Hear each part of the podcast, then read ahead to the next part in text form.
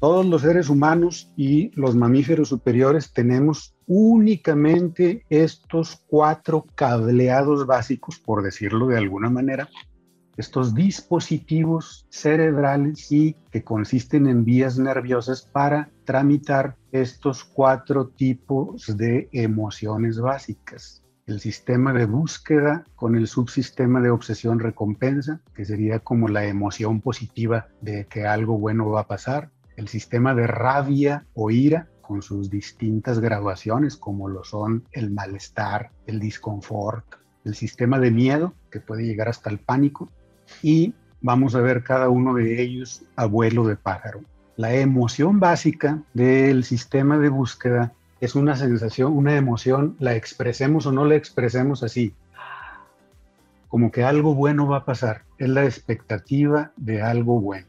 Y lo que hace que nuestro cuerpo haga es que tome una actitud y postura muscular como estar a la expectativa de eso bueno que va a pasar, como estar explorando en el ambiente porque eso algo bueno va a pasar.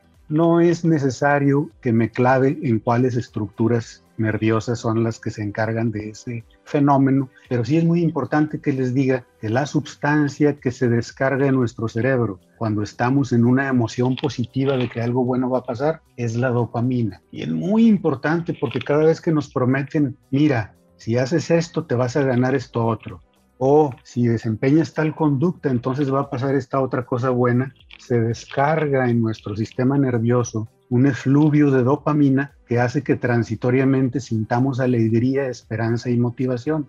Esto, lamentablemente, es lo que se usa y se abusa en las motivaciones que solamente le hacen pensar a la persona que si se concentra en pensar algo bueno, eso bueno va a ocurrir. Y la persona lo cree buenamente porque tiene un sistema de búsqueda instalado en su cerebro, genera dopamina y se siente transitoriamente mejor. Este es el gran truco y el gran engaño de ese libro que fue tan famoso que se llama El Secreto. Si tú piensas algo y te concentras en ello, eso algo bueno va a ocurrir. Y las personas en verdad los primeros días sentían que eso bueno estaba ocurriendo, porque había mejorado su descarga de dopamina y estaba funcionando mejor su cerebro. Pero eso no dura más allá de dos semanas. Y luego, cuando no ocurre la recompensa, vendrá otra emoción. Pero vamos a ver lo que sí ocurre cuando ocurre la recompensa. Si aquella cosa que estábamos buscando la logramos, aquel satisfactor, aquel encuentro con la persona amada, aquel empleo, aquel ahorro, entonces se descarga en nuestro sistema nervioso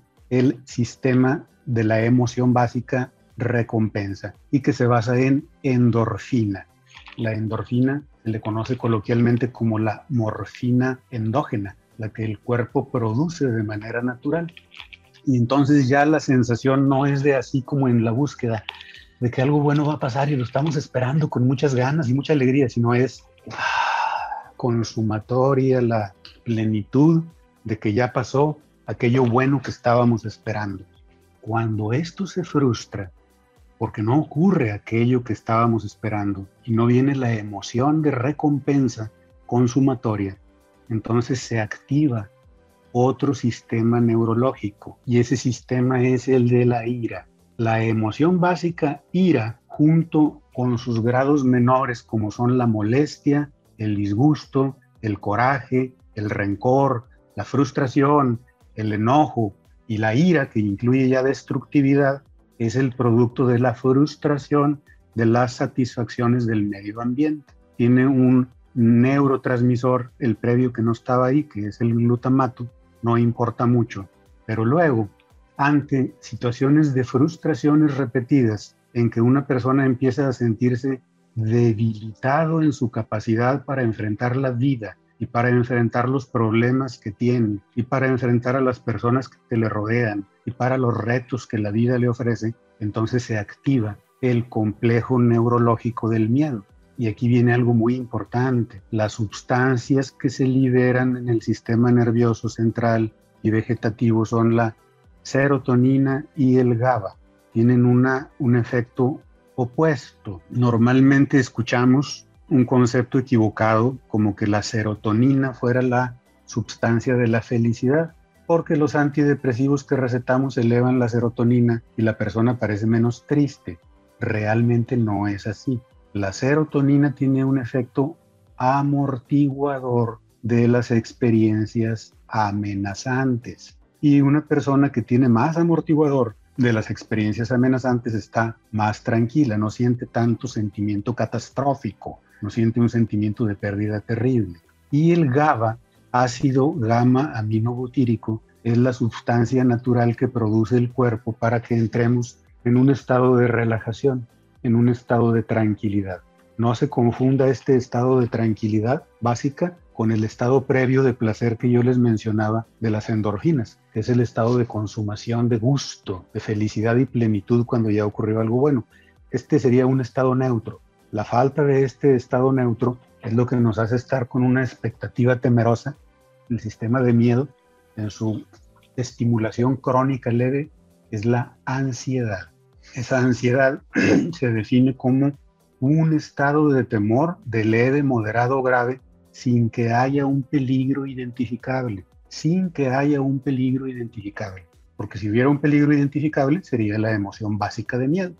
La ansiedad es un estado de miedo leve, pero sin un peligro identificable. Con este último sistema de pánico terminamos la primera parte de la conferencia. Cuando nosotros nos relacionamos con personas que llegamos a querer apreciar o valorar, o con instituciones, o con modos de vida, o con posesiones que llegamos a valorar como parte de nosotros mismos, no es que las confundamos como que son, somos nosotros mismos, pero así las sentimos emocionalmente. Ante la amenaza de separación de esa persona, o de ese empleo, o de ese modo de vida, se activa un sistema neurológico, unas vías que funcionan con oxitocina y prolactina. Es lo que nos permite sentir cariño por nuestros seres queridos, por nuestros hijos, por nuestra pareja, por nuestra familia. Y la amenaza de perder la cercanía de esos objetos en general tan valorados. Al decir objetos no estoy diciendo cosas, estoy diciendo tanto personas como situaciones como posesiones,